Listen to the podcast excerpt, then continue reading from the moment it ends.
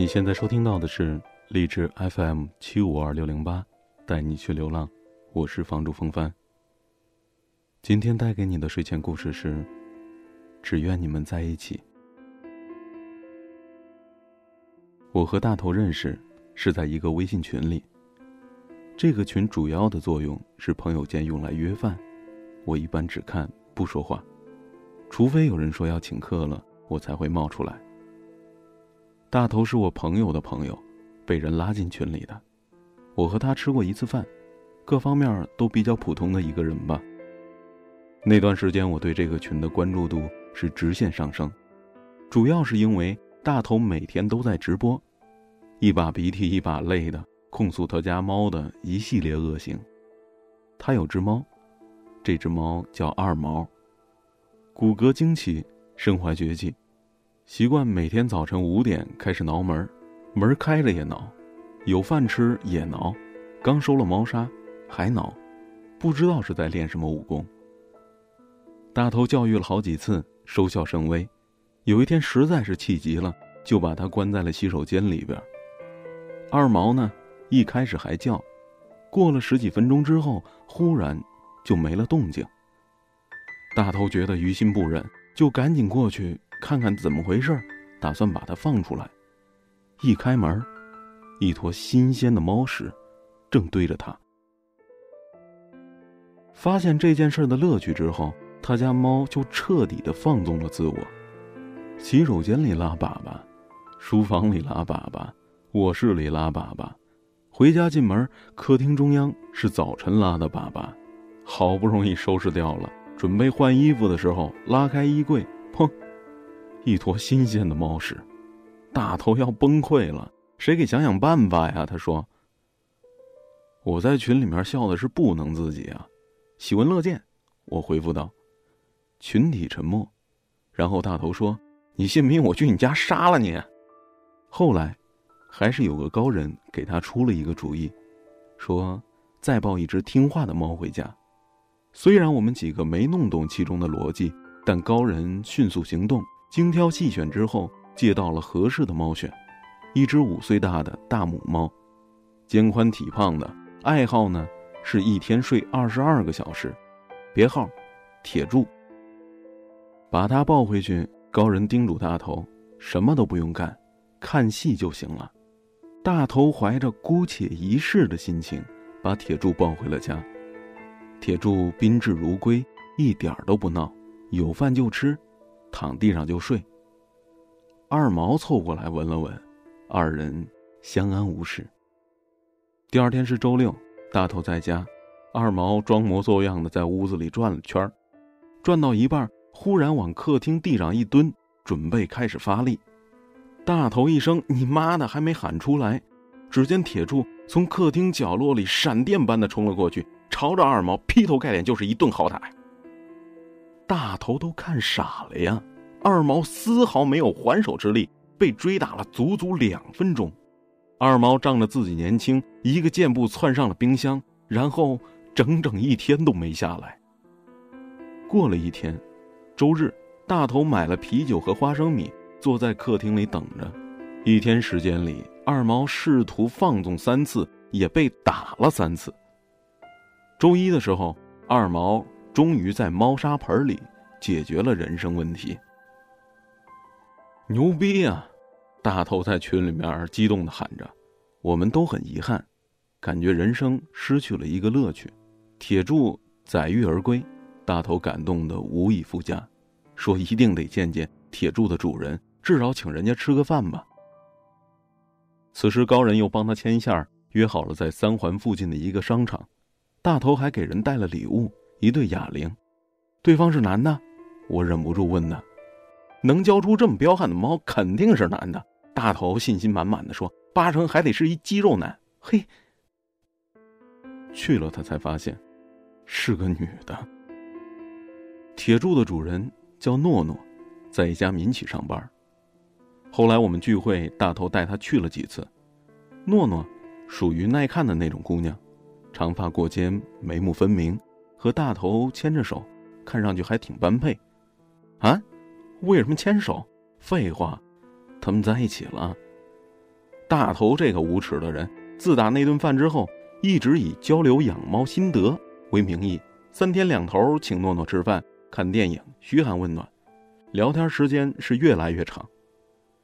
慢慢的，诺诺对大头也有了好感，几乎是顺理成章的，两个人就这么谈起了恋爱。大头说了，二毛居功至伟，回头给二毛换了高级的猫粮，买了一箱的罐头，大宴三天。想想我家天天混吃等死的那位，妈的，羡慕的真想骂娘啊！啊，你为什么喜欢诺诺呀？我们问大头。能教出这么通情达理的猫的，肯定是一好姑娘啊！大头说，满脸洋溢着幸福。完了完了完完了，这人没救了啊！那你为什么喜欢大头啊？我们又问诺诺。他说话很有趣啊，也很成熟。诺诺微笑的说，而且。他想了想，说：“我对养猫的男的本来也有好感，我也养猫啊。”我忍不住的哀嚎。诺诺看了我一眼，笑了笑，转过头去了。嘿嘿嘿，你你倒是解释一下，什么叫看我一眼转过去了呀？就这样过了一年多，大头有时候在群里秀秀恩爱，贴贴合照，动不动的就夸诺诺多么多么好。我们呢？则选择性的无视他，直到有一天，大头忽然刷屏了。我要和诺诺回家见家长了啊！见家长了，见家长！大头兴奋的说：“这，哎呦，还还还还居然用语音！行啊，什么时候结婚？”大宽问。回去待五天。大头无视大宽。好，哎，什么时候结婚呢？锤子又问。哎，有可能住他家哎。大头继续无视锤子，哎，好，什么时候结婚？我问道。你们说我带点什么东西过去啊？大头继续无视我。谁他妈管你带什么东西去？先回答我们问题好不好？大头始终没有回答我们的问题。他坐上了火车，和诺诺回他家了。我和大宽还有锤子算好日子，等大头回来宣布婚礼日期的时候，我们就把群给屏蔽掉了。假装没看到。结果五天后，大头没有出现，一个星期后还是没出现，过去都快半个月了吧。下午两点的时候，群里没什么人在，大头忽然冒出来了。有人一起吃饭吗？他问道。我正躺在床上酝酿着睡午觉呢，一下坐起身来。嘿，准备什么时候结婚呢？我反问道。出来吃饭吧。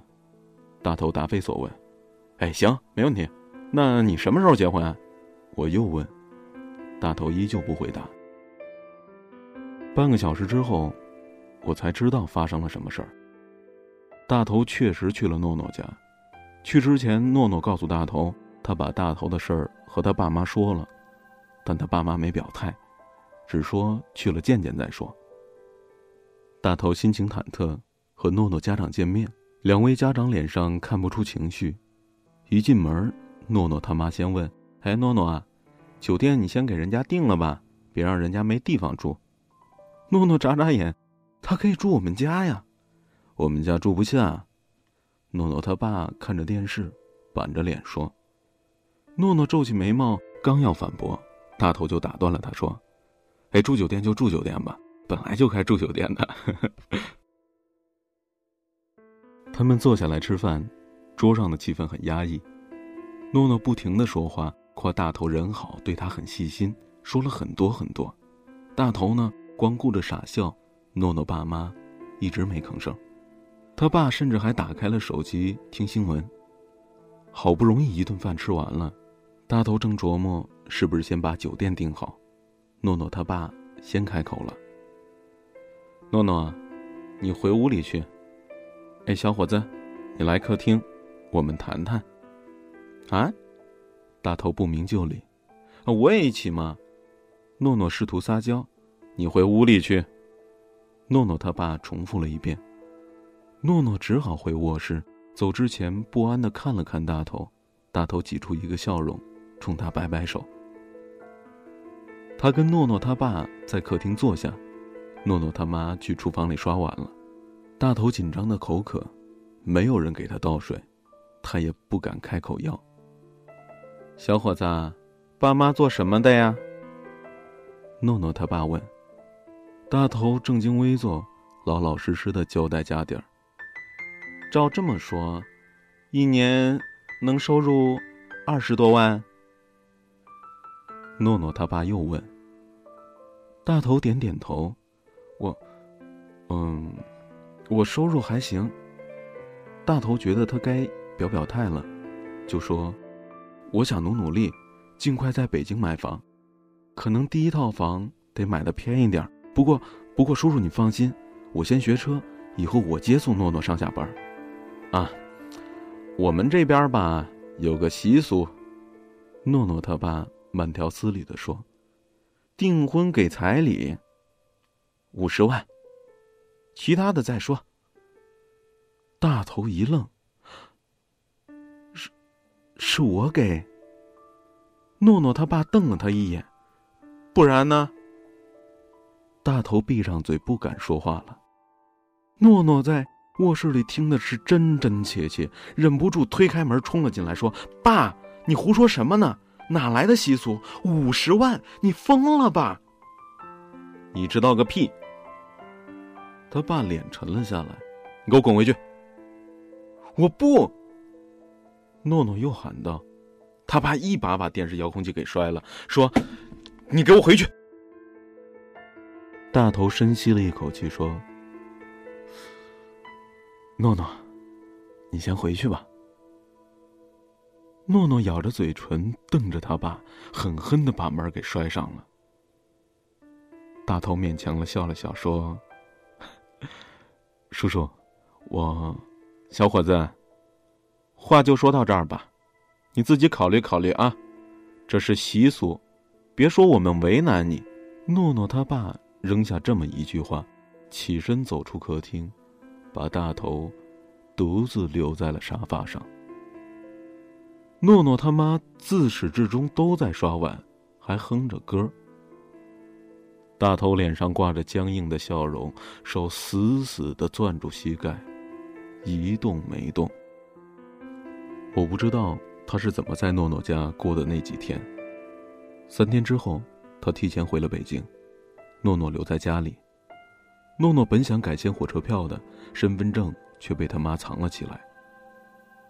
大头一开始还傻傻愣愣的，后来在火车站上忽然想明白了：什么彩礼，什么五十万，根本都不重要，重要的是，诺诺家长根本没看上他。家长多聪明啊！先问清楚你家里的经济状况，然后用彩礼吓退你，给你一个。你不能接受的价格，这就等于说，你配不上我们女儿，好自为之，趁早去别家吧。一路上，诺诺给大头打了好几个电话，大头始终没接。回到北京，睡了一觉。早晨，诺诺的电话又打来了，大头犹豫再三，接了。大头，对不起。电话一通，诺诺就这样说道：“我昨天到北京了。”大头说：“对不起。”诺诺又说：“路上很顺利，二毛在家也好好的，没乱拉，没乱尿。”大头说道：“对不起。”诺诺重复着：“没什么好对不起的。”嗯，我明白叔叔阿姨的意思。我真的不知道会是这样的，诺诺说着。他们，他们想让我找一个本地人结婚，说踏实，免得将来跑来跑去会有问题。你走之后，我和我爸吵了一架，但是我说不过他。他们还想让我回家。诺诺接着说。让我回北京就辞职，回家找一份不那么辛苦的工作，稳定下来。说说我在北京没出路，我妈已经给我安排相亲了，怎么办啊，大头？我该怎么办啊？大头听着，没有回答。电话里长久的沉默，偶尔只能听到诺诺吸鼻子的声音。他们有他们的考虑吧。大头终于说了：“那，那我们怎么办？”诺诺说：“大头，我们应该怎么办呢？”大头顿了顿，我也不知道。诺诺说话开始变得颤抖起来：“ 大头，你爱我吗？”爱。大头哑声回答道：“我也爱你。”诺诺在电话里泣不成声：“我们，我们是，是不是不可能在一起了？”大头还是沉默。电话挂掉了，大头大醉了一场，消失了一个星期。我赶出去和他吃饭的时候，发现他整个人瘦了一圈。我有一会儿没说话，只是举起杯子和他碰杯。嗯，所以，嗯，我小心翼翼的这样说道：“没有所以，就这样吧。”大头说：“我叹了口气，哎，我要有五十万就借给你。”大头沉默了半晌，说：“你怎么可能有五十万呢？哎，别瞧不起人家好吗？”大头摇摇头说：“其实有五十万，或者一百万，都没用吧。”我点点头，但是有一千万可能就真有用了。我说：“ 大头笑了笑，没说话。”两个月后，诺诺离开了北京，回到家乡。铁柱是带不走，送给了一个朋友。半年之后，他结婚了，和一个相亲认识的人。据说双方家长都很满意。诺诺，是不是很满意，我们就不知道了。大头保持着单身，换了一次房子，他还在我们的群里，话不多。最后一次说话是发现二毛又有随地大小便的倾向了，吓得他天天心惊胆战的。我有时候会想，大头和诺诺他们为什么没有在一起？他们应该在一起才对呀，但是仔细想想，这种事儿哪有什么应该不应该？应该的事儿有很多，牙膏应该放在牙缸里，枕头应该放在床上，西瓜应该切开了吃，炒菜应该最后放盐。可是在一起却未必。如果说两个人相爱的难度好比从家门口走到楼下超市，那在一起的难度。估计就相当于跑了一场马拉松吧。可能不是所有的人，都能到达终点。茫茫人海，我能遇到你，就已经很不容易了吧。所以，请珍惜你身边的那个人。只愿你们好好的在一起。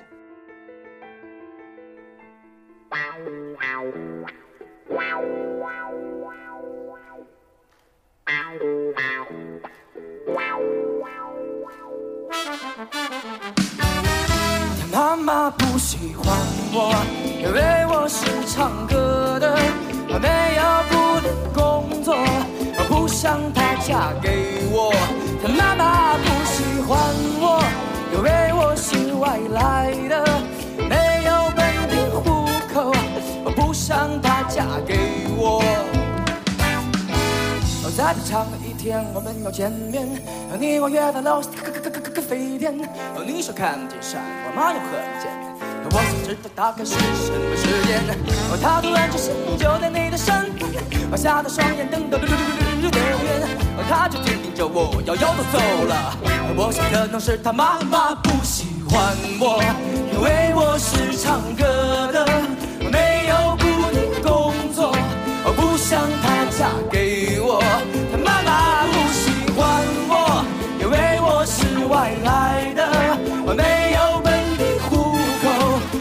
将她嫁给我呀。事到如今，你还不知道我做的一切是为了什么？做任何事情都有动力的，我做任何事都有动力的，因为我娶你的。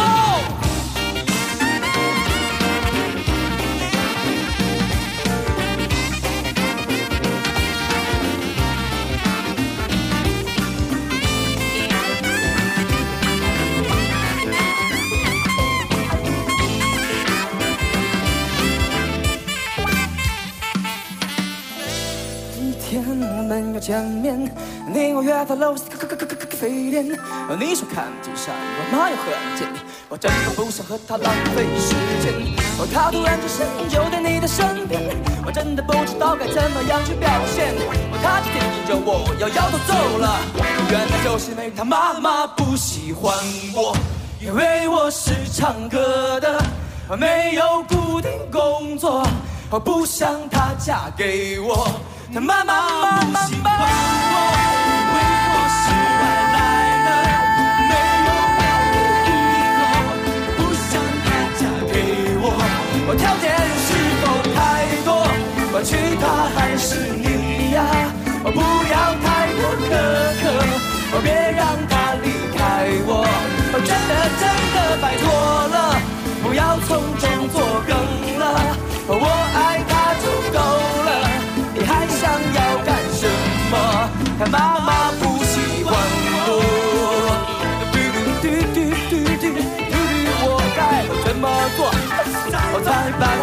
给我。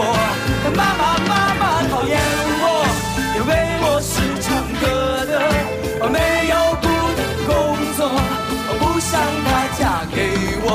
他妈,妈。